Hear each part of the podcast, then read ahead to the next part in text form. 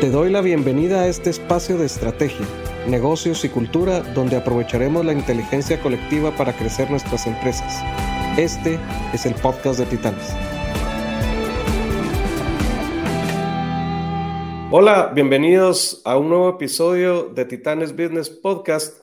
En esta ocasión tengo el gusto de contar con un gran amigo que conocí hace muchos años en Guatemala y hoy anda fuera en Europa, Malte Holm. Malte tiene mucha experiencia en el tema de negocios. Malte migró hacia Guatemala, estuvo viendo algunos años, ya nos contará un poco su historia. Y estuvo trabajando como CEO de una cadena de clínicas dentales, trabajó también en un grupo corporativo en temas de innovación, dio clases en escuelas de negocios y ahora se encuentra en Europa desarrollando un negocio y creciéndolo y vamos a aprender mucho del Malte. Qué gusto tenerte por acá y poder aprender de ti, tu experiencia. Bienvenido. Un gusto siempre, José. Gracias por la invitación. Gracias, Malte. Malte, esta, este podcast va dirigido a la comunidad de empresarios de, la región eh, que están en busca de crecer y escalar su negocio. Y, tú has tenido una, una mm, trayectoria súper interesante desde que viniste a Guatemala, aquí desarrollaste negocios y ahora estás trabajando en negocios eh, pues, de continente a continente, porque estás trabajando en Dinamarca, también estás haciendo algunas cosas por Europa y en Estados Unidos, en Nueva York en específico. Así que, pues la idea es que podamos conversar de cómo esta experiencia te ha servido y cómo puedes dar consejos para nosotros para seguir escalando los negocios. Y bueno, me gustaría un poco que, que nos contaras cómo fue ese migrar a esta región latinoamericana en donde la forma de hacer negocios, la forma de comportamiento, la cultura es muy diferente a los daneses. Pues eh, buena, buena pregunta, gracias José. Em, la, verdad creo que uno, uno de los temas que como, no necesariamente como europeo, pero como danés, eh, yo nací en Dinamarca y, ahora me, me chapinicé completamente, ya me, me regresé a Dinamarca, pero em, creo que una de las cosas que, que, es, es, es, imposible no notarlo al, estar en un país como Guatemala es que en Dinamarca tenemos como la confianza como da. Entonces, eh, yo sé que vos has eh, trabajado en, el tema del speed of trust, eh, como el, el poder de la, de la, velocidad de la confianza, ¿verdad?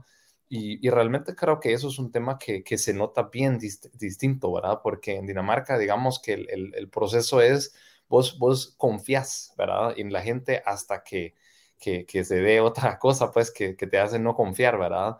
Y obviamente para mí, em, creo que eso es algo como que es parte de quien soy, pues así fui criado, em, creo en eso y obviamente, pues no necesariamente es el, contexto de Guatemala, ¿verdad? Yo creo que mucha gente sí es de confiar, ¿no? Es, no es ese mi punto, ¿verdad? Y hay muchísima gente linda allá en, en mi otro país. Em, pero, pero definitivamente es distinto esa forma de pensar, ¿verdad? Yo creo que si uno ve también los procesos en general, ¿verdad? El proceso como país, eh, todo lo que tiene que ver con el gobierno, lo que tiene que ver con bancos, o sea, todo como todo el, ecosistema que va alrededor del emprendedor eh, y de los emprendimientos tiene un camino más lento, en mi, en mi parecer, porque al final, pues aquí yo todavía recuerdo cuando venimos, migramos de regreso hace, hace casi dos años ya, y, fue por casualidad, y de eso podemos hablar un poco también, pero, pero realmente fue mi primer encuentro con Dinamarca fue eh, un momento que tenía que llamar a la, la SAT aquí para inscribir a, inscribir a mi esposa y me dicen, em, pero ¿por qué no llama ella? Y yo sí como, bueno, es que está aprendiendo el danés y le quería ayudar con esto, yo sé cómo funciona y todo. Bueno, pero usted no puede hacerlo por ella, pues. Entonces como, mire, pero ¿qué hacemos, verdad? Va, mire, pues está ahí con usted y era por teléfono, ¿verdad? Sí, aquí está. Eh, va, solo que diga sí, le voy a hacer una pregunta y solo que diga sí y solo que la escuche y ahí estamos, ¿verdad? Yo digo, ok, va, mi amor, mira, le puedes decir sí en danés, ¿verdad? Eso ya, ya se sabía, pero yo creo que eso hace que el sistema fluya increíblemente ágil, ¿verdad? Porque, o sea, no tenés ese retraso de vos llegas a, tal vez a un financiamiento para tu negocio en el banco, te piden un documento, otro documento, tercer documento, etcétera, y tal vez no llegaste con lo correcto y otro formulario, y mire, falta una firma, y lo mismo con la SAT, lo mismo con todo. Entonces se vuelve, eh, sin querer queriendo, pues un proceso extremadamente burocrático, ¿verdad? Y eso, al final, como bien sabemos los dos en, el tema de velocidad de la confianza, pues vuelve que, todo se vuelva más lento al final, ¿verdad? Yo creo que eso ese es un tema aquí que se ve muy ágilmente, ¿verdad? Eh, pedís un, un, préstamo para tus procesos empresariales, te sale hasta el mismo día, ¿verdad? Eh, necesitas arreglar algo con la SAT, y al, al, instante sabes cómo, ¿verdad? ¿Querés abrir una, una empresa? Creo que sacas tu, tu NIT empresarial y, o, lo, lo equivalente en cuestión de horas, pues. Entonces, ese tema sí fue un cambio al, al, al, yo llegar a Guatemala la primera vez, eso fue en 2006, ¿verdad? Y obviamente hay otros, otros temas que son bastante diferentes, ¿verdad? Pero creo que eso es uno de los, de los grandes que uno pues se da cuenta al llegar allá, ¿verdad? Y también fue una pues grata sorpresa al regresar, ¿verdad? Ver cómo no solo eso fluye y obviamente también cómo la tecnología facilita cosas, ¿verdad? En, en, en, sí en la vida, pero también todo lo que tiene que ver con el, sistema empresarial, ¿verdad? Es, es, más rápido, sinceramente, y eso le facilita al empresario eh, poder hacer las cosas, ¿verdad? Totalmente. Interesante el, el, el punto. Digamos, uh, nosotros probablemente eh, no lo vemos, ¿verdad? No vemos esa, esa falta de competitividad que da estos procesos, o sea, el poder abrir tu empresa en un día versus pasar meses con abogados y cosas para poder abrir un negocio eh, que inicia es, es, hmm. es eh, limitante a nivel de competitividad.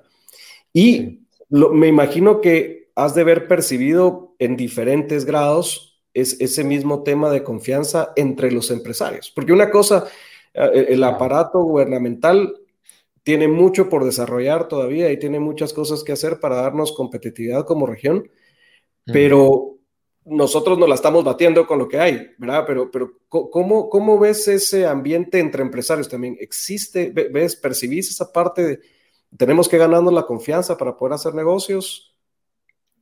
Yo, yo creo que sí, definitivamente, ¿verdad? O sea, lo, lo, que, lo que sí ves, yo creo que eso eh, realmente ahí sí el, el, mundo es, es muy similar, ¿verdad? Nosotros eh, eh, en la empresa que estoy ahora tenemos oficinas, como bien dijiste, Estados Unidos, eh, pero de hecho hasta el, hasta el polo más extremo, porque tenemos hasta Los Ángeles, ¿verdad? Que está en, en Pacific Time, ¿verdad? Eh, hasta allá. Y del otro lado eh, del mundo tenemos también en Dubai, en las Emiratas, ¿verdad? Así que como que tenemos todo eso. Y yo, yo lo que veo es que creo que hay un, hay un tema definitivamente en todo el mundo que es que pues tenés tu círculo, ¿verdad?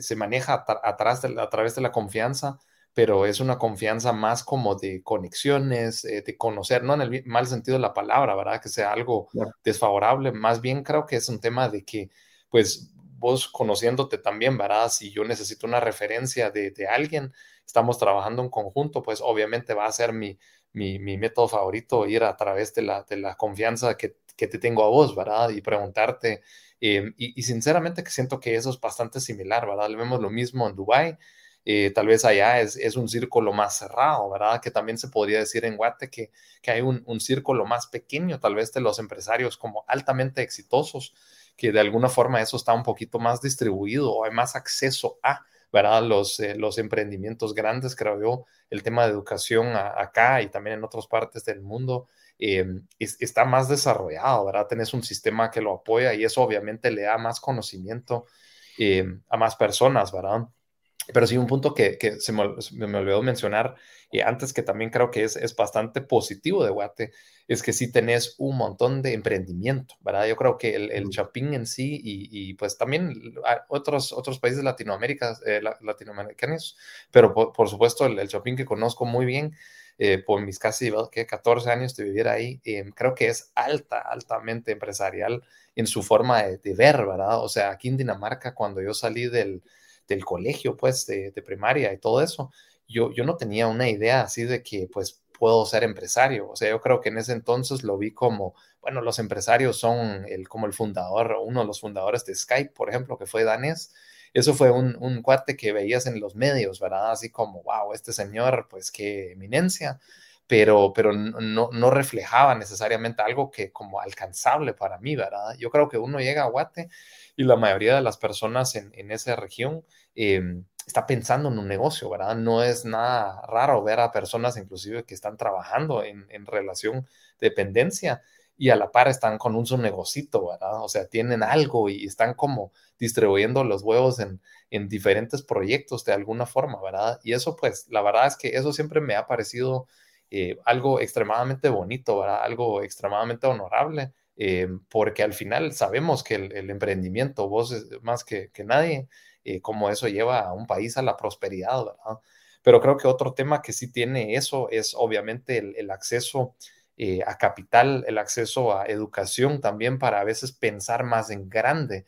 Y eso es uno de los temas que quizás hay mucho emprendimiento, pero mucho emprendimiento también es como el, el one man show, ¿verdad? Como alguien que vende lo suyo, ¿verdad? Usa su, sus talentos, etcétera, y, no necesariamente existe en todos, ¿verdad? No, no que no hayan, pero no necesariamente existe como el mismo nivel de educación, mismo nivel de herramientas, financiamiento, eh, apoyos que pudieran existir de diferentes fuentes para que eso se vuelva algo más grande, ¿verdad? Y entonces creo que las personas que, pues, que logran hacer crecer sus negocios, Em, es, es, menos, se me hace, ¿verdad? Porque no tengo una estadística necesariamente para, para respaldarlo, pero se me hace que tal vez es una porción más pequeña de personas que logran llegar a ese camino, ¿verdad? Y logran escalar, logran pasar este, este, esta valle de la muerte, ¿verdad? Donde uno está creciendo, pero a veces ya truenan el intento. Em, eso, eso sí se me hace que, que hay, hay, muchísimo más, ¿verdad? Hay más acceso y a eso hay más acceso a programas de emprendimiento en otras regiones. Y, pues son, son, al final son contextos diferentes, ¿verdad? Pero lo que no se le puede quitar al shopping es que es extremadamente eh, empresarial, ¿verdad? La, forma de pensar, este, hacer negocios, este, hacer proyectos, es armar proyectos y estar pensando en, en, lo que se puede hacer, ¿verdad? Y eso me parece eh, increíble, pues, ¿verdad? Es, es, es un, Em, es, un país lleno de gente extremadamente trabajadora, pues también, ¿verdad? Que al final Dinamarca, donde estoy ahora, es un contexto bien diferente, ¿verdad? El, la semana laboral es de 37 horas. Tenés por ley cinco semanas de vacaciones y la mayoría de las empresas te regalan una o dos semanas extras, más los feriados del año, por supuesto. Y tenés un salario mínimo que oscila, calcularía que está por unos que unos 3 mil dólares, ¿verdad? El equivalente a unos 20 y pico mil quetzales, eh, moneda de Guatemala, ¿verdad? Así que obviamente son contextos bien diferentes, ¿verdad? Em, y, hay una necesidad distinta, ¿verdad? Tal vez tenés el lujo de poder estudiar eh, más tiempo, ¿verdad? Porque no dependes necesariamente de salir a conseguir un trabajo tan rápido por los apoyos que existen, ¿verdad? Totalmente.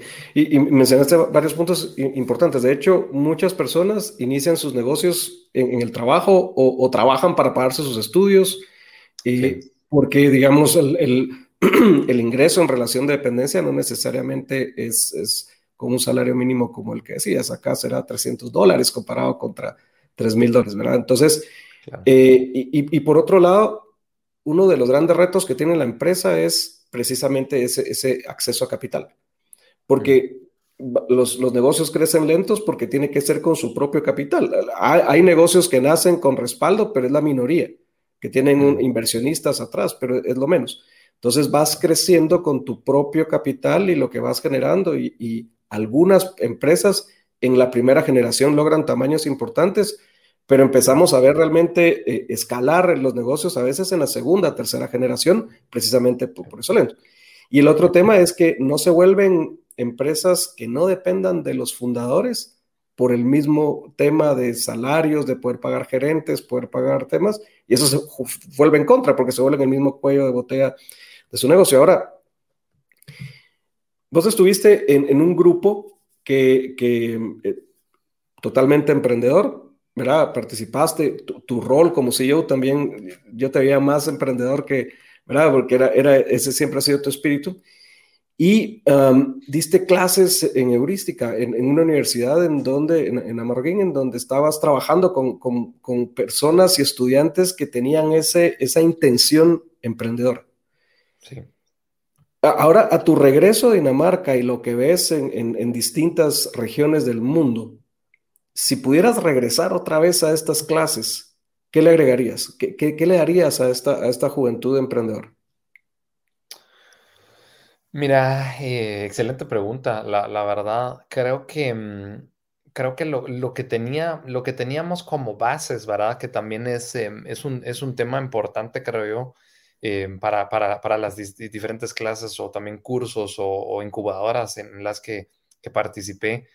Creo que siempre fue como la, la parte básica, ¿verdad? De- del tema de, como pensar en, pensar en un, en un producto mínimo viable, ¿verdad? O sea, empezar en lugar de cranearte el gran plan, eh, hacerlo todo, pues eh, em, empezar con algo, ¿verdad? Pero ¿cómo, cómo, ¿cuál es la forma más fácil, más rápida y, con menos dinero quizás y con menor riesgo posible de llegar a testear algo, ¿verdad? Tener algunas hipótesis y, empezar a testearlas. Creo que esa es la base en cualquier país, ¿verdad? De aquí en, en, en Guate, en China, porque al final es, es la forma, ¿verdad? Y yo creo que a lo mejor, y lo, has hablado en otros podcasts, pero para los, eh, los, los eh, escuchas aquí, si, si alguien eh, no lo ha escuchado o visto, creo que el recurso que hizo Alexander Osterwalder del Business Model Canvas, ¿verdad? O sea, el, libro se llama Business Model Generation. a lo mejor lo puedes pegar en las notas del, del podcast. Creo que es, es, como la base, ¿verdad? Porque él explica cómo, de dónde empieza, ¿verdad? Y ese pensamiento de pensar en, pues, a quién estás sirviendo y cuál es el valor que le estás generando a la persona. Así que esa base la, teníamos, ¿verdad? Creo que lo que estoy viviendo ahora em, es un contexto de un, en un negocio no maduro, porque creo que esa no es la realidad, ¿verdad? Es una empresa que ha existido casi 30 años, pero es hasta, hasta hace dos años quizás que, estamos de verdad metiéndole eh, full velocidad, ¿verdad? Y trabajando ahora con un fondo de inversión que quiere invertir yo creo que eso tal vez no lo, no lo hubiera agregado a, esos cursos, porque los cursos que daba tenía un fin más de como de la chispa, ¿verdad? O sea, no necesariamente del scaling up, como vos eh, te enfocas más, sino como en, en, por dónde empezás, ¿verdad? O sea, esa tenés una idea, tenés una chispa, tenés algo que te mantiene así, hay algo, ¿verdad? Pero no sabes qué es y no sabes qué hacer con él. Yo creo que eso es, eso es como la, la primera fase donde veo que mucha gente... Eh, pues no, no truena, ¿verdad? Pero simple y sencillamente nunca hacen nada, ¿verdad? Y se quedan con la gana o con la duda y ahí mueren algún día, pues, y nunca hicieran nada, ¿verdad? Yo creo que eso fue uno de mis, mis llamados, ¿verdad? En Guatemala me di cuenta que, pues, que, que eso me, uno me apasiona, ¿verdad? Eh, lo, lo, conozco muy bien ese ecosistema, cómo moldearlo, cómo pensarlo, y es un proceso, ¿verdad? O sea, al final, si vos seguís el proceso, no te garantiza ningún éxito, pero es, eso sí es un proceso, ¿verdad? Te enseña cómo aprender de tus hipótesis y a veces pues te das cuenta que no funcionó, ¿verdad? Y si no cambias, pues, ¿quién es el, el que debería cambiar? Sos vos, ¿verdad? Entonces al final eh, creo que esas enseñanzas, pero bien con la experiencia ahora, eh, sería otro curso, ¿verdad? Así que no necesariamente lo agregaría al, al, curso, pero sí lo, lo, enfocaría a él que ya, ya llevó el negocio al nivel donde está como ¿qué más, verdad? O sea, ya funciona, ya hay lo que le llamamos un product market fit, ¿verdad? Un fit entre, o una conexión eh, comprobada, se podría decir, entre el mercado, ¿verdad? Los compradores potenciales y el producto o el servicio o el ofrecimiento que vos tenés. Y una vez tenés eso, pues realmente es, es, un, es una cuestión de cómo, pues cómo lo haces crecer, ¿verdad? Eh, y, eso creo que son herramientas eh, vos lo has trabajado por años, de hecho lo hemos trabajado juntos, así que parte de esto también lo aprendí del, maestro, pero, pero yo creo que es, es, un tema bien diferente, ¿verdad? Lo que necesita un negocio en, en sus, sus, fases de, percepción, ¿verdad? O, así como concepción al inicio, es, es, bien distinto, pues, ¿verdad? Lo que uno necesita eh, más adelante, pero, pero eso sería un curso aparte, ¿verdad? Creo que por tu pregunta, si pudiera agregar una cosa más, que tal vez eh, a veces lo tocábamos en algunos cursos, a veces no en otros. Es un tema del, del por qué, ¿verdad? Yo creo que eso es algo donde muchas veces la gente llega con una idea y no necesariamente tiene una conexión tan clara con el, el propósito de esa misma persona, ¿verdad? Y yo, yo recuerdo muy bien, vos y yo hemos tenido eh, eh, varias pláticas de eso, ¿verdad? De encontrar como cuál es el por qué, ¿verdad? Y, obviamente todo lo que, que ustedes también eh, enseñan y ayudan en Titanes, yo creo que es mucho esa inspiración, pero también hay muchas empresas que como ya pasaron eso, pues ya existen, ¿verdad? Pero pueden haber personas que quizás nunca se cuestionaron como, pero ¿por qué esto? Pues tal vez solo se volvió una forma de vida, ¿verdad? Tal vez no tiene una pasión alineada, ah, tal vez es como eso paga las cuentas, pues, o lo heredé de mi familia o whatever, pero como, pero ¿por qué? ¿verdad? Y yo creo que esa conexión, que también lo hemos trabajado vos y yo muchas veces en coaching y, y con otras ideas que hemos estado rebotando, pues es, encontrar esa, esa, esa combinación entre pues las cosas que haces bien, ¿verdad? Las cosas que te apasionan em, y lo que haces como nato, ¿verdad? Sin ni siquiera pensarlo, pero combinar eso con lo que acaba de mencionar, que es ese product market fit, ¿verdad? Esa esa conexión entre lo que busca el mercado y lo que estás ofreciendo, si logras llenar ese círculo con esos distintos elementos, creo que no solo tenés un negocio ganador, porque ya tenés la parte comprobada de mercado, ¿verdad?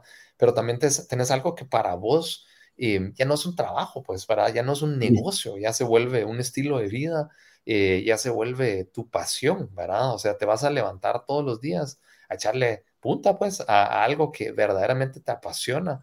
Yo creo que eso es una receta del éxito, una parte de la receta eh, que es, increíblemente poderosa, pues, o sea, y es, y es muy olvidada a veces también, ¿verdad? Porque es muy fácil para alguien, y también la gente que solo trabaja, no necesariamente tienes que ser el empresario, ¿verdad? Que solo se dice en la lucha, ¿verdad? Y estás buscando el, el, seguir, que es seguir para arriba, para arriba. Yo creo que es un poco lo mismo en lo que estamos hablando, ¿verdad? Porque a veces el tema de escalar el negocio no necesariamente es el fin, ¿verdad? Pueden haber formas de no solo crecer y hacer mucho más impacto o hacer mucho más de lo que te gusta. Así que creo que las cosas también van conectadas, ¿verdad? Y tener bien claro como la pasión, la visión, eh, el por qué atrás. Y eso aplica también porque seguro hay, hay, hay, personas escuchando este podcast que no necesariamente han emprendido todavía, ¿verdad? Que están en una relación de dependencia, pero los mismos principios aplican, ¿verdad? O sea, ¿por qué? ¿Por qué lo estás haciendo? ¿Por qué lo quieres hacer? ¿Verdad? Te apasiona, te ves en eso. Y no esto de que, bueno, va, o sea, ni modo, no, toca, pues porque toca, ¿verdad? Hay que pagar las cuentas o, o, qué sé yo. Y por supuesto, hay, hay momentos en la vida de cualquiera donde toca, pues, ¿verdad? Porque no siempre puedes solo hacer lo que te gusta y hay que luchar por eso. Pero creo que es una visión, ¿verdad? Es una cosa como que vas viendo que lo vas haciendo con, con más conciencia y eso aplica tanto en tu propio negocio como en, relación de dependencia, de que si tenés esa conciencia, si trabajas en conocerte, ¿verdad? Conectar todas esas cosas, pues al final, tarde o temprano, ya vas a tener éxito, pues, y puede que no sea escalando el negocio, puede que no sea monetario, pero si estás haciendo lo que te gusta, sea lo que sea, pues al final eso es éxito, para mí por lo menos. Genial, buenísimo.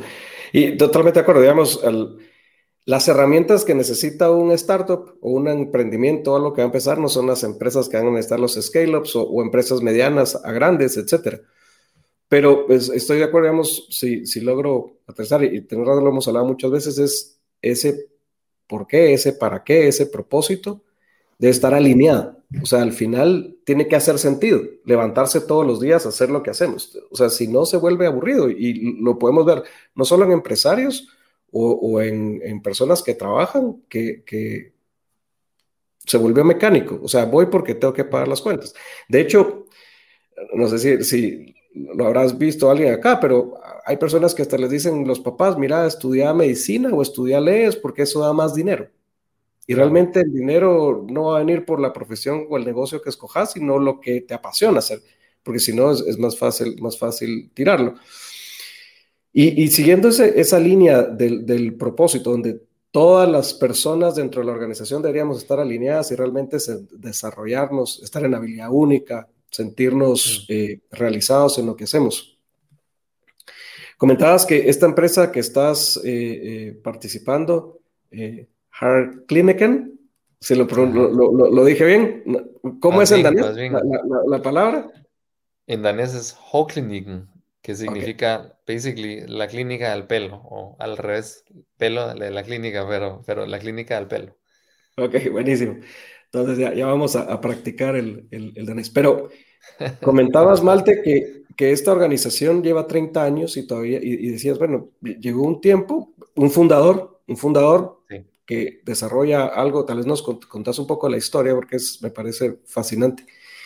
Y bueno, y empieza a crecer, a desarrollar esto, y, bueno, y se van 30 años y, hay una etapa interesante, ahorita está en otra etapa, o sea, cómo, cómo un negocio puede eh, cambiar de 30 mm. años a empezar a acelerar las cosas eh, en 2, 3 años y, cuáles son los factores que, generan este tipo de cosas. Mira, es, es la, de hecho es una historia así como de ejemplo de clase, ¿verdad? Porque pues eh, Lars, que es nuestro fundador, es, es, un, em, es un amigo de la familia. Eh, nos topamos de, pura casualidad un, verano eh, en Dinamarca, que estaba yo de vacaciones y, y, hablando un poco de su negocio, ¿verdad? Como que hizo sentido que hiciéramos algo juntos, ¿verdad? Porque él, Él es fundador, es científico y prácticamente desarrolló la cura de la caída del pelo.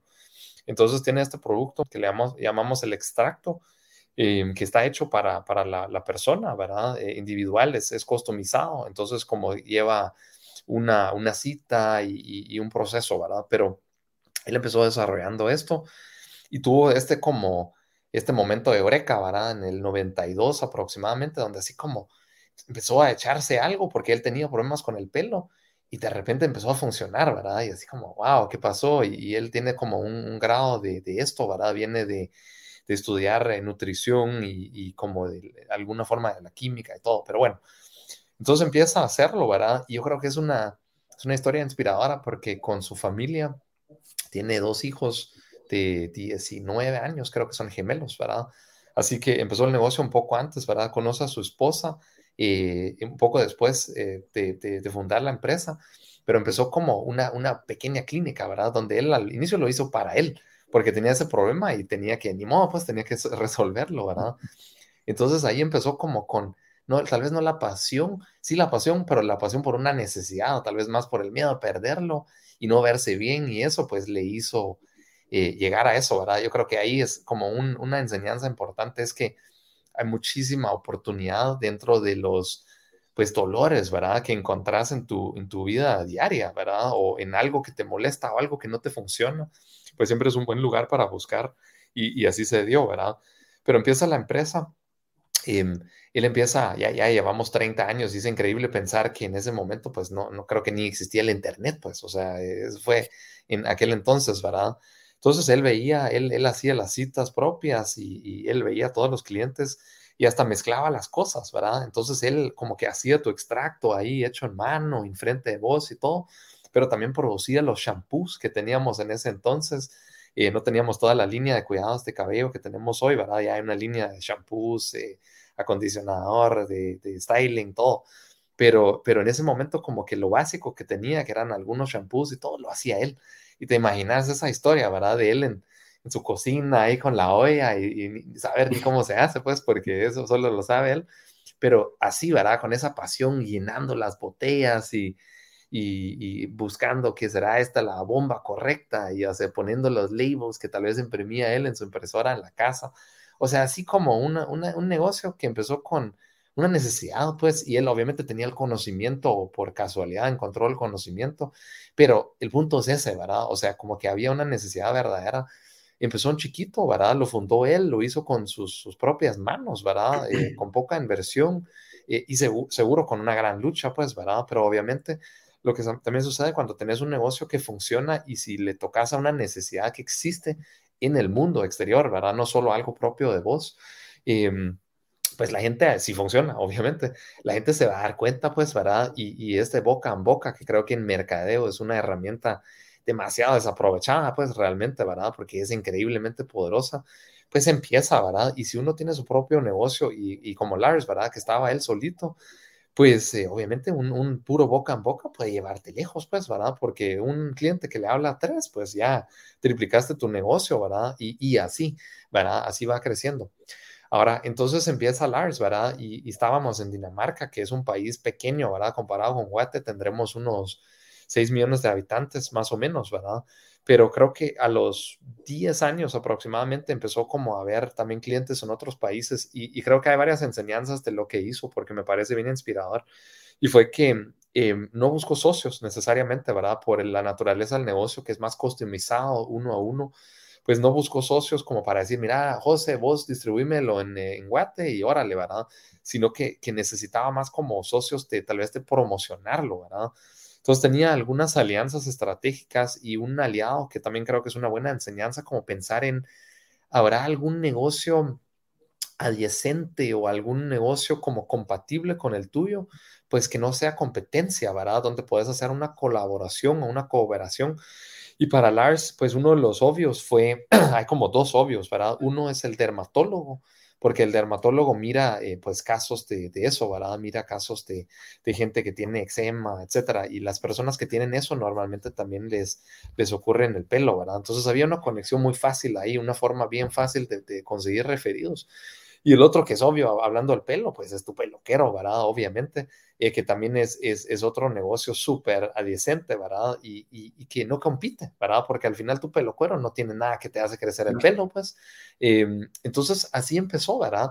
Pero empezó a encontrar como, como esos socios claves que hizo crecer eh, el pastel al final en Dinamarca, un negocio considerable, ¿verdad? Donde ya empezó como a considerar eh, producción externa, y no enorme, ¿verdad? No en las cantidades que estamos produciendo hoy, pero como a empezar a tercerizar algunas cosas, ¿verdad? Porque también es, nuevamente, ¿verdad? Saber, pues, cuáles son tus fortalezas, qué te apasiona, etcétera. Pero llega un momento donde José Muñoz, fundador de Titanes, pues vos a lo mejor y, a, lo mejor ya no, pues, pero, pero hay momentos donde seguro también te toca ver la conta, pues, o, o, hacer una llamada de algo bien sencillo, ¿verdad? Que si tuvieras un asistente, qué rico, pero también hay momentos donde toca, ¿verdad? Y yo creo que eso es una importante enseñanza también, saber en qué momento dejar de hacer las cosas que no generan mucho valor en el negocio y donde ya vale la pena invertir en que lo tercerices, outsourcing, eh, dárselo a alguien más, contratar a la primera persona, algo, pero tiene que ser donde son procesos que cualquiera puede manejar.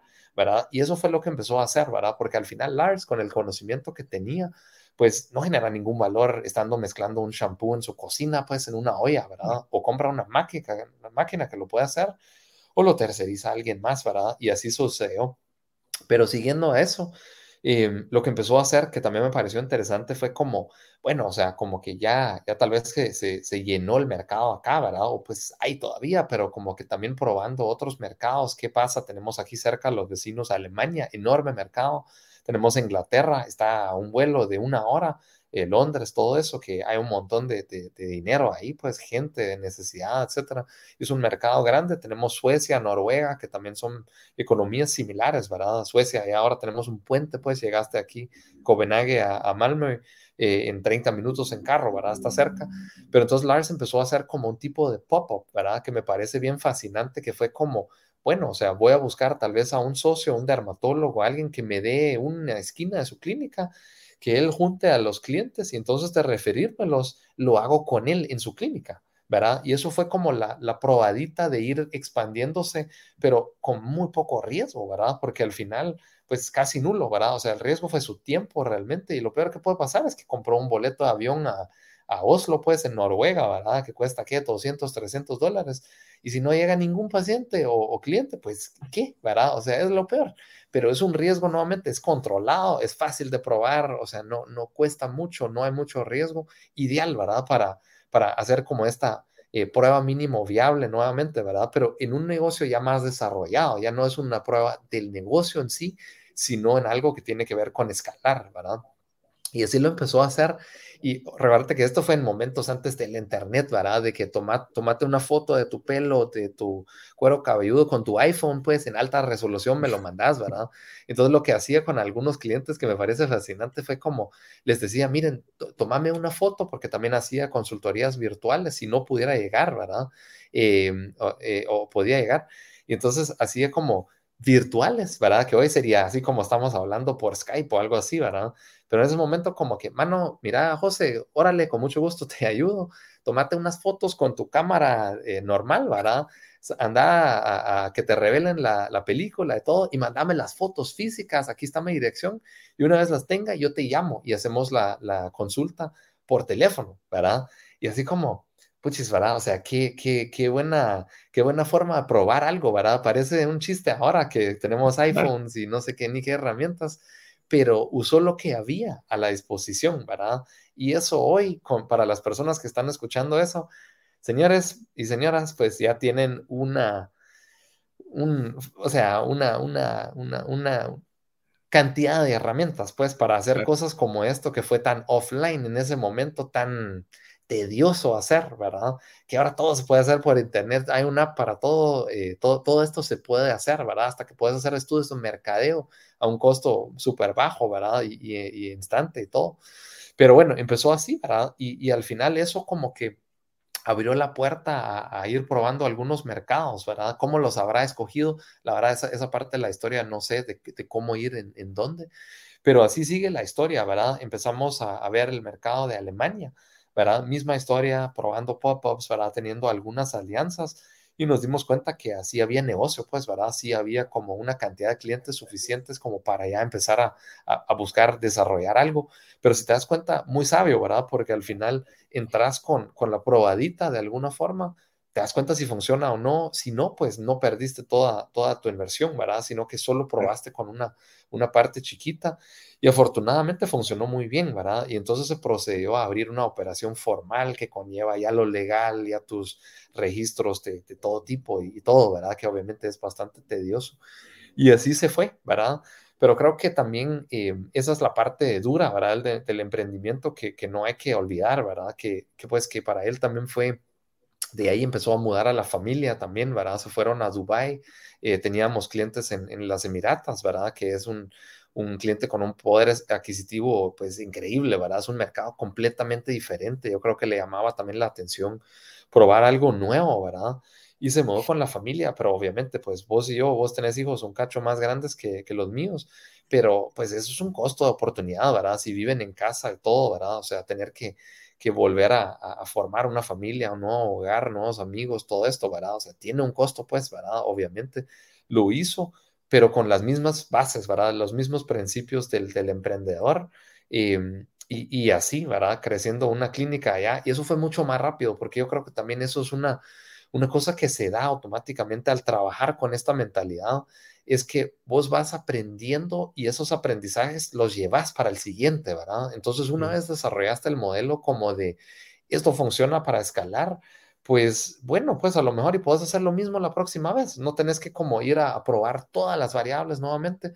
Ya sabes que necesitas un socio de este tipo, pues entonces busca en los, las geografías donde estás eh, pensando en hacerlo y ya tenés un modelo que pues por lo menos hasta que algo viene a, a, reventar todo el modelo de negocio o algo que ah, también pasa, ¿verdad? Con las cosas disruptivas, pues tenés algo que lo vuelve más fácil de escalar y hasta se puede volver un proceso que quizás le puedes dar a alguien más, ¿verdad? Y ya no necesitas vos nuevamente como ese empresario solito o, emprendedor como estar a cargo de todo, ¿verdad? Y así fue, ¿verdad? Entonces poniendo la bandera en, en Dubái, ahí estuvo Lars con la familia, creo que nada más tres años, de hecho, ¿verdad? Para hacer que fuera funcional, ya contrató a una gerente que todavía está, de hecho, em, se quedó a cargo, lleva casi seis años allá al, mando. Se mudaron a Tampa, ahí también tenía un socio en Estados Unidos, tenían un socio eh, que también era dermatólogo, ¿verdad? Y, él les ofreció hasta una parte de su clínica, pues, ¿verdad? Así como, miren, aquí pueden operar, me pagan una parte de la renta, una nada. Y así ya, ya tuvo la entrada a Estados Unidos, ¿verdad? Y, pues creo que de ahí la historia, y voy a hacer una pausa porque a lo mejor querés hacer algún comentario, no, no, no. pero creo que de ahí a, la historia donde estamos hoy, pues eso fueron como las bases que fueron haciendo el negocio, ¿verdad? Conociendo distintos mercados, em, las necesidades, cómo varían, también las condiciones, ¿verdad? De los mercados. En lo nuestro, lo, climático tiene mucho que ver con, con, tu pelo, la calidad del pelo. Lo genético, obviamente, también varía de, país y, región en región, pero también hay factores externos como el agua. Eh, la dureza al agua afecta muchísimo y es bien distinto en Dinamarca, a Nueva York, a Los Ángeles, a Dubái, a Guatemala también.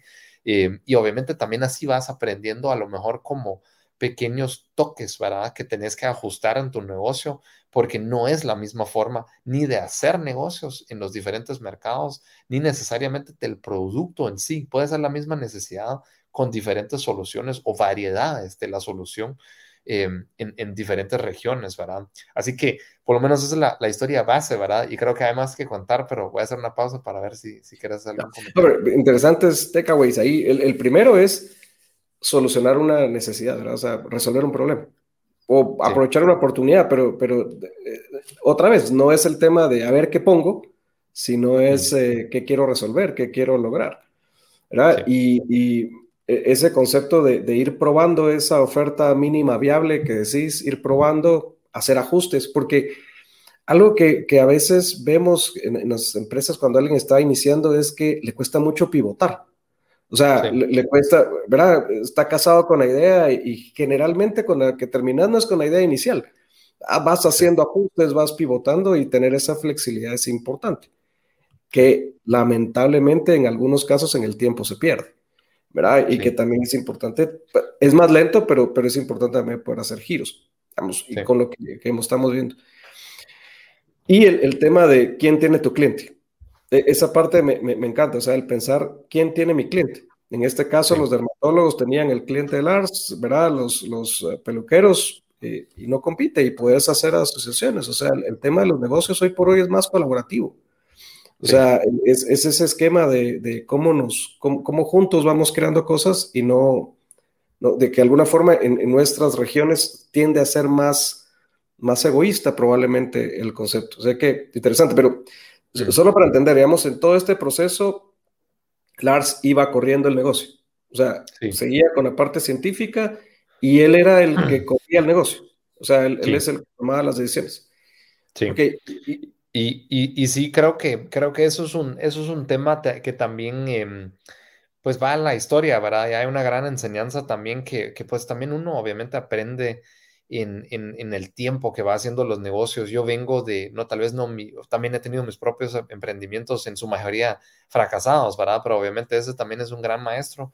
Pero, pero creo que lo, lo que uno aprende también de, de haber estado en un contexto pues empresarial, dirigiendo empresas, estando en juntas directivas, teniendo una, una red alrededor de eso, pues te da una ventaja, ¿verdad? Y, yo creo que lo que lo que sí parece impresionante hasta ahorita, ¿verdad? Donde estamos en la historia eh, que voy contando es que, pues, qué, qué, qué, qué inspirador, ¿verdad? Realmente la historia. Pero ese es el momento también donde entro yo, ¿verdad? Y, y pues hasta ahí ya había montado eh, varias clínicas, pero también entré en un negocio y, y ningún, eh, ninguna crítica realmente, porque es un gran señor, este, este Lars, ¿verdad? Y gran amigo y, y, me parece increíble lo que ha hecho, pero creo que hay una gran enseñanza también en que lo que no se hizo en, a lo largo de esto, porque bien, tal vez encontró el modelo de escalar, pero no dejó las bases necesariamente para los eh, negocios que ya dejó funcionando en los distintos países, ¿verdad? Y eso lo encuentro yo, pues, en un negocio que está operando en, cinco países distintos, ¿verdad? Más eh, los, los pop-ups y temas que podemos hacer a, través de fronteras, ¿verdad? Pero encuentro un negocio que tiene cinco sistemas contables diferentes, ¿verdad? Em, ningún CRM, ¿verdad? O sea, un sistema de manejo de clientes eh, unificado, diferentes formas de, utilizar. Uno usaba una base de datos en Access, Microsoft, otro tenía algo un poco más sistematizado, ¿verdad? Algunos hacían mercadeo por su, por su gusto. Eh, teníamos eh, un, storefront en, Amazon, estábamos ya con una venta en Amazon, ¿verdad? Y, al ver eso, decís como, ¿esto qué es? Pues, o sea, esto no va a la marca, pues, ¿quién lo hizo, ¿verdad? Y alguien con buenas intenciones, ¿verdad? Seguramente con, con, buena intención de hacer algo bien, ¿verdad? Y que pensó en, en crear valor para la empresa, pero creo que ahí es donde como que vas a ver a muchos negocios también de que eso fue la forma de escalar no necesariamente se pensó en qué estructura necesitas para cada etapa, ¿verdad? ¿Qué procesos necesitas para cada etapa?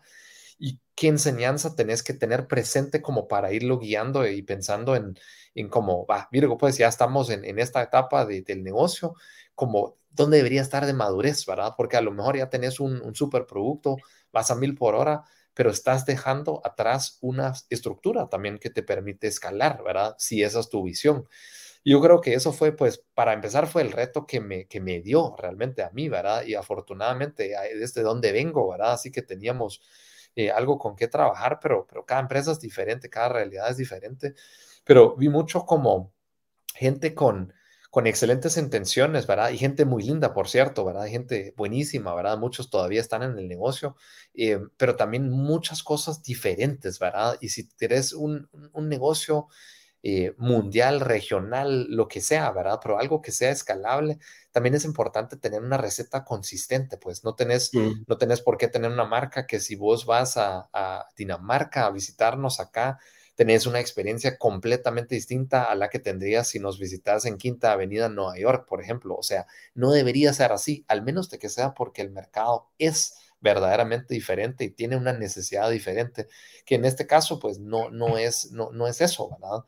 Yo creo que eso es una enseñanza que también se dio cuenta Lars, ¿verdad? O sea, definitivamente. Pero a lo que voy es de que ya llevamos eh, casi dos años, ¿verdad? De trabajando en eso. Estamos bastante cerca de, tenerlo arreglado, pero todavía hay un camino por recoger, ¿verdad? Recoger, recorrer ahí. Y, y, al final es, es, es, es más difícil, creo yo. O sea, es más fácil ir construyendo estas cosas a lo largo del tiempo, ¿verdad? Si, si tenés la, el conocimiento, si sabes qué necesitas en cada etapa, pero también hay un tema de que obviamente pues hay, el momento donde veniste a ser chiquito y, ya te volvés como casi en el ciclo de madurez de un ser humano, ¿verdad? De que sos bebé, aprendes a, caminar y en algún momento te volvés teenager, pues ya pasan cosas diferentes y ya te volvés un adulto y, y así vas madurando, ¿verdad? Como que lo mismo sucede en un negocio. Y, y sí es cierto que a veces tal vez estás de bebé queriendo ser adulto, pero no siempre tenés la, la plata para poder contratar los procesos, la gente que te ayuda, los sistemas que tienen los grandes, ¿verdad? Y, y ese es tal vez como el, el struggle, la lucha más grande y más difícil de alguna forma de encontrar una, no hay una respuesta uniforme que pudiera dar, porque no, no creo que exista, ¿verdad? Pero, pero eso es un tema bien importante, creo yo, como de tener presente por lo menos, ¿verdad? De que si estás escalando, tenés tus bases de lo del aburrido al final para muchos emprendedores, pues no nacieron emprendedores para estar haciendo conta, pues, pero necesitas tener bien hecho tu conta, ¿verdad? No necesariamente son mercadólogos, pero necesitas pensar en cómo lo vas a hacer, cómo vas a resguardar esa información de tus clientes, porque algún día te va a servir toda esa data que pudieras tener de ellos, de hacer campañas, de hacer inteligencia de mercados con algo que tenés, ni siquiera salir a contratar lo externo, pues eso requiere una buena base, de datos, pues, ¿verdad? Una limpia, ¿verdad? Hecho de la misma forma, consistente, etcétera. Pero quizás vos estás tan enfocado en, hacerlo crecer, ¿verdad? vamos, vamos, vamos, que nunca paras a preguntarte, bueno, o sea, si esto es mi visión 2025, en 3, 4 años de aquí, pues, ¿qué necesidad voy a tener en ese momento de sistemas, de procesos, etcétera? Y no necesitas tener la, la respuesta necesariamente hoy, pero por lo menos hacer la, la, la, la pregunta, ¿verdad? Y algo que me enseñaste vos, por cierto, que, que, de eso siempre estoy agradecido, es el tema de tener un ciclo también de revisión de procesos, ¿verdad? Entonces, tanto de estrategia como de procesos, etcétera.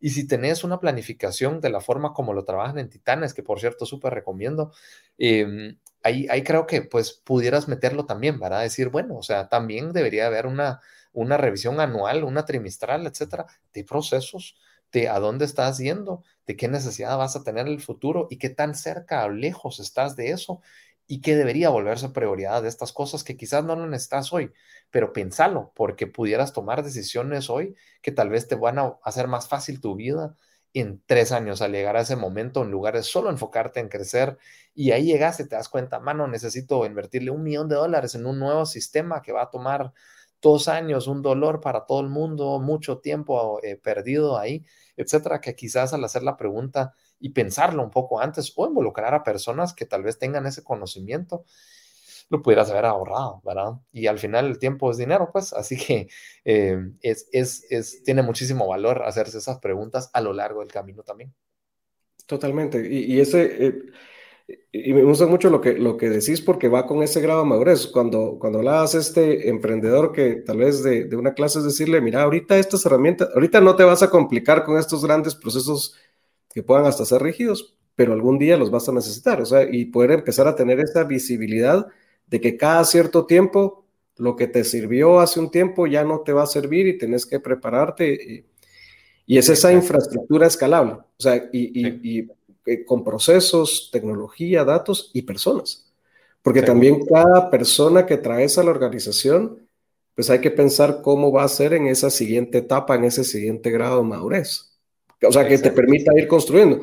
Si no, me imagino que es lo que está pasando en este momento que estás, que estás haciendo. Estás poniendo al día todo, ordenando para poder entrar en una siguiente etapa.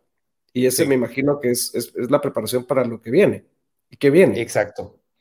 Exacto, sí, definitivamente ese es el, ese es el reto, ¿verdad? Yo creo que afortunadamente tal vez donde, donde había, había faltado enfoque, ¿verdad? Y también por, por, por como es Lars, pues porque el, el señor es eh, científico, ¿verdad? O sea, y eso también bien es importante como que conocer tus limitaciones, creo yo, conocer tus fortalezas, eh, tanto en lo personal, porque también vos a lo mejor sos una persona súper amiguero, ¿verdad? Que de hecho eh, sos, pero que también puede dificultar tal vez tomar decisiones difíciles, ¿verdad? Entonces, si vos creces el negocio, seguro vas a tener a, tu, a tu staff eh, leal, ¿verdad? alrededor de vos en, en, ese tiempo. Y obviamente, pues lo que tenés plata para pagar en un momento puede ser, como dirían en Guate, el, el chavo chispudo, ¿verdad? Eh, con energía, que medio sabe todo un poco y, se lo, si no, pues lo aprende, etcétera. Pero si vos querés escalar rápido, es, no es el chavo chispudo que necesitas, pues por mucho chispudo que sea, necesitas experiencia, ¿verdad? Y eso creo que es lo que, que uno al salir de la U lee un par de libros y se cree dueño del mundo, ¿verdad? Y, ahí he estado también, pero obviamente ahí te das cuenta también de que la experiencia vale, pues, ¿verdad? Y, y, eso de tenerla es importante, pero lo que voy con el punto es que si vos tenés una, una dificultad de tomar decisiones difíciles, o a lo mejor eh, hiciste un, equipo con personas conocidas, amigos, etcétera, pues también dificulta un proceso de cambio, ¿verdad? Que si necesitas darle las gracias a algunos o algo, yo creo que eso es como un proceso como cualquier otro, ¿verdad? Que, hay que verlo una mezcla entre con, con, un gran corazón, con toda la humanidad posible, pero también con, con un tinte de, frío, ¿verdad? Porque al final, eh, pues depende cuál es el bien eh, común, ¿verdad? O sea, cuál es e, ese, ese bien común que estás tratando de alcanzar, ¿verdad? Y, y van a haber personas, como bien dijiste, para cada etapa. Creo que nosotros tuvimos suerte que que en nuestro caso, pues por ser un negocio manejado tan eh, planamente, ¿verdad? Lars no tenía gerencias, nada, ¿verdad? O sea, solo eran como gerencias de, de, las diferentes clínicas que teníamos, pero no había alguien de mercadeo, no había alguien, él se involucraba en todo. Y eso obviamente también tiene un costo de oportunidad a nivel personal, ¿verdad? Porque ha estado trabajando pues 24/7 por los últimos 30 años. Y, pues puede ser eso para, para tal vez algunos que escuchan este podcast y eso es lo que quieren y les emocionan, pues que le den, ¿verdad? Y para otros quizás eso no es lo más importante, ¿verdad? Pero bien que no va, van a haber momentos en, en, cualquier emprendimiento donde hay que darle así, ¿verdad? Pero obviamente no necesariamente para siempre, ¿verdad?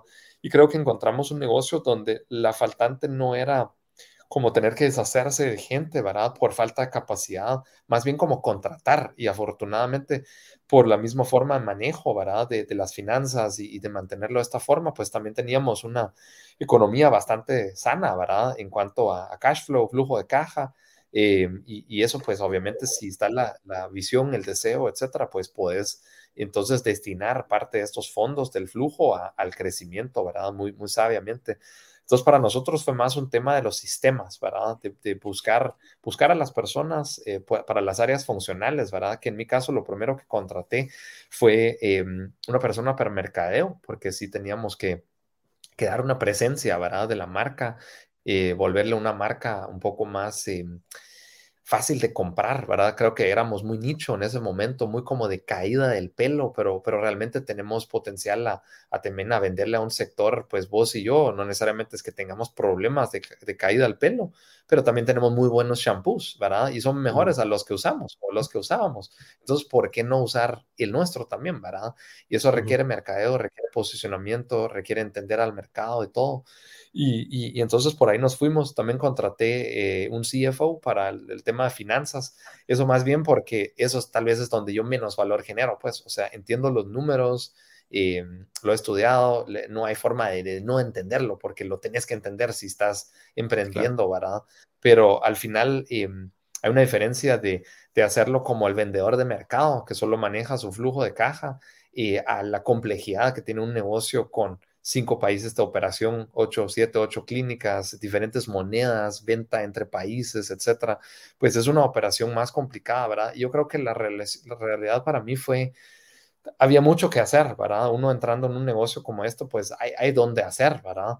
Pero también hay que, hay que escoger las batallas, ¿verdad? Y para mí fue como mercadeo, ahí sí tengo algo que, que puedo dar, ¿verdad? Y en finanzas muy poco, ¿verdad? O sea, son procesos tan estándar, ¿verdad? Que cualquiera con conocimiento, con la visión y, que comparta lo que vos querés eh, hacer, te lo monta, pues, ¿verdad? Y es una, es una cuestión de conseguir a la persona adecuada, más bien, ¿verdad? Pero yo no genero valor en eso. Entonces ahí regresando también a entregar confianza, eso realmente fue un proceso para mí donde encontré a la persona adecuada y más bien le fui dando así como, aquí están las llaves, pues yo quiero saber de, porque obviamente no puedo perder el, rastro de, las finanzas y cómo vamos y todo, pero no quiero saber de que si este sistema QuickBooks o si vas a usar económicos, si vas a usar Dynamics o, whatever, pues, ¿verdad? No me importa, ¿verdad? O sea, vos busca si vamos a cambiar algo, dame tres opciones, hablemoslo, ¿verdad? Pero, pero confío en, en tu criterio, vos sos la persona para esto para yo tampoco tener que dividir mi tiempo entre cualquier función en la empresa, pero buscar donde yo más genero valor, ¿verdad?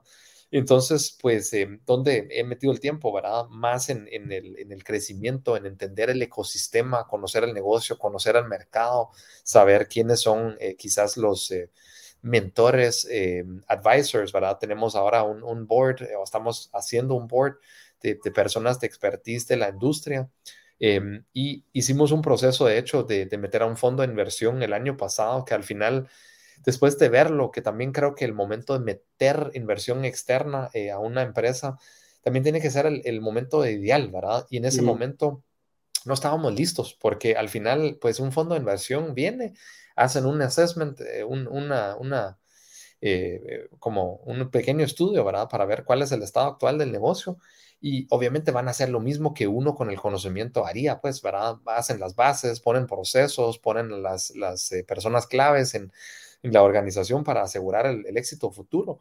Pero eso ya estábamos haciendo, ¿verdad? Y entonces ahí tomamos una decisión difícil, ¿verdad? Pero de decirle no a un fondo que ya habíamos escrito, eh, firmado todo el acuerdo, etcétera, ¿verdad? No estaba firmado el acuerdo final, pero la intención y todo estaba.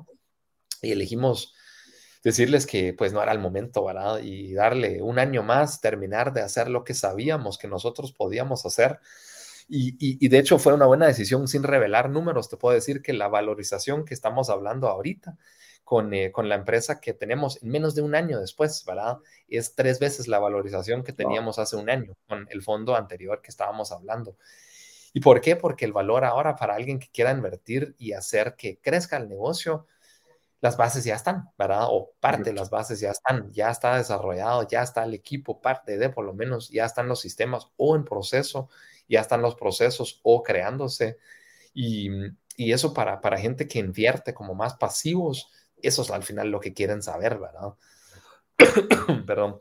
Así que creo que también hay una enseñanza en, obviamente, puedes escoger las batallas, ¿verdad? Escoger el equipo que te complemente, ¿verdad? No las personas que necesariamente son como vos, que a veces también tendemos a hacerlo, pero personas que saben cosas que vos tal vez podrías hacer, pero donde no generas valor, ¿verdad? enfocarte en, como dirías vos, en esa habilidad única que tenés vos y buscar a estas eh, contrataciones cruciales en las áreas funcionales donde alguien más lo puede hacer hasta mejor que vos, ¿verdad? Y por supuesto, contrata gente que es mucho más capaz, mucho más pilas que vos, porque es la única forma realmente, ¿verdad? Pero también pensá bien en ese momento de, buscar la inversión, ¿verdad? Es el momento. Mejor lo seguís financiando vos porque estás cerca de poder hacerlo más atractivo para la inversión externa. Y eso es obviamente una, una justificación eh, eh, personal que uno tiene que hacer, ¿verdad? De ver, pues, qué opciones tengo. ¿Puedo financiar lo propio? ¿Puedo buscar el capital en, un banco o, familia o, qué? O es momento de meter a alguien, ¿verdad? Y eso depende si es por plata que lo estás haciendo, o si es por crecer, por crecer, o si tal vez es por vender una parte y vos poderte salir un poco más, ¿verdad? Así que también las motivaciones son, son, son distintas, ¿verdad? Y, es bien importante como eh, estar con eso. Y creo que otra cosa, y ahí sí voy a cerrar la boca por un momento, es tener alguien que, ¿verdad? Yo creo que vos y yo eh, trabajamos mucho juntos estando en Guate Mm, y, al final les puedo decir a todo el mundo, tengan un coach, ¿verdad? Si están emprendiendo eh, lo que les permita su presupuesto, ¿verdad? Si pueden con, con José, obviamente, pues es, es, es, es, excelente, pero a veces no, no alcanza el presupuesto para eso, ¿verdad? Buscan un coach, buscan mentores, buscan personas que saben de la industria o que tienen algo que puedan dar, ¿verdad? De las áreas funcionales porque no tenés que hacerlo solo, ¿verdad? Creo que muchos empiezan así y así se quedan en el negocio. No tenés que hacerlo solo. Y si querés crecer, tenés que soltar, ¿verdad? Y es más fácil si estás acompañado de gente que sabe mucho y que te pueda apoyar y que te puede cuestionar y que te pueda dar guías, consejos y hacerte las preguntas difíciles en los momentos donde lo necesitas. Totalmente, totalmente. Incluso hay empresarios que en el afán de devolver, o sea, en esa intención, buena intención de devolver de los beneficios que han tenido eh, en los negocios, hacen mentorías a, quienes están empezando y sin costo ni nada, sino que es ayudando a empresas a crecer y por supuesto hay herramientas que te aceleran todos estos procesos para hacerlo. Malte, se, nos fue el tiempo como, pero Y, me gustaría invitarte a, a un segundo episodio de esto porque creo que nos falta la siguiente parte que es el futuro. y, se ve muy prometedor, muy interesante y nos quedamos en esta parte de donde estás poniendo las bases y lo que viene y te vamos a volver a invitar a, desvelarte un poco otra vez porque sabemos que ya es de noche ahí en tu casa. Malte, qué gusto verte de nuevo, te mando un gran abrazo, un gran abrazo a la familia, agradezco la generosidad de compartir tu conocimiento con nosotros y seguro que todas esas enseñanzas que nos compartiste pues van a ser de mucha ayuda para, para todos nosotros. Así que un gran abrazo, éxitos, te felicito como siempre, destacando y brillando. Te mando un gran abrazo. Muchas gracias, José. Muchas gracias y, igual para vos y, todos los que escuchan aquí, yo creo que busquen, si no, si no han estado cerca del programa Titanes, es una excelente base, ¿verdad? Definitivamente las herramientas y, y por supuesto, pues si yo puedo apoyar en algo, ahí está mi nombre. Hay, muy pocos que se llamen igual, así que me pueden buscar en LinkedIn o, o en alguna red y, y, pues si tengo el tiempo y, algo que compartir, pues por supuesto también siempre es un gusto eh, poder compartir conocimientos que uno aprendió de alguien más al final, ¿verdad? Y poder eso pasárselo a alguien eh, para crear más valor para, para, la comunidad. Así que gracias por la invitación, José. Eh, nos vemos pronto y fuerte abrazo para todos. Igualmente, un abrazo, que estén muy bien. Feliz noche y feliz día a todos. Gracias. Chao. A todos, gracias por acompañarnos en este episodio del podcast de Titanes. Nos vemos en el siguiente. Hasta luego.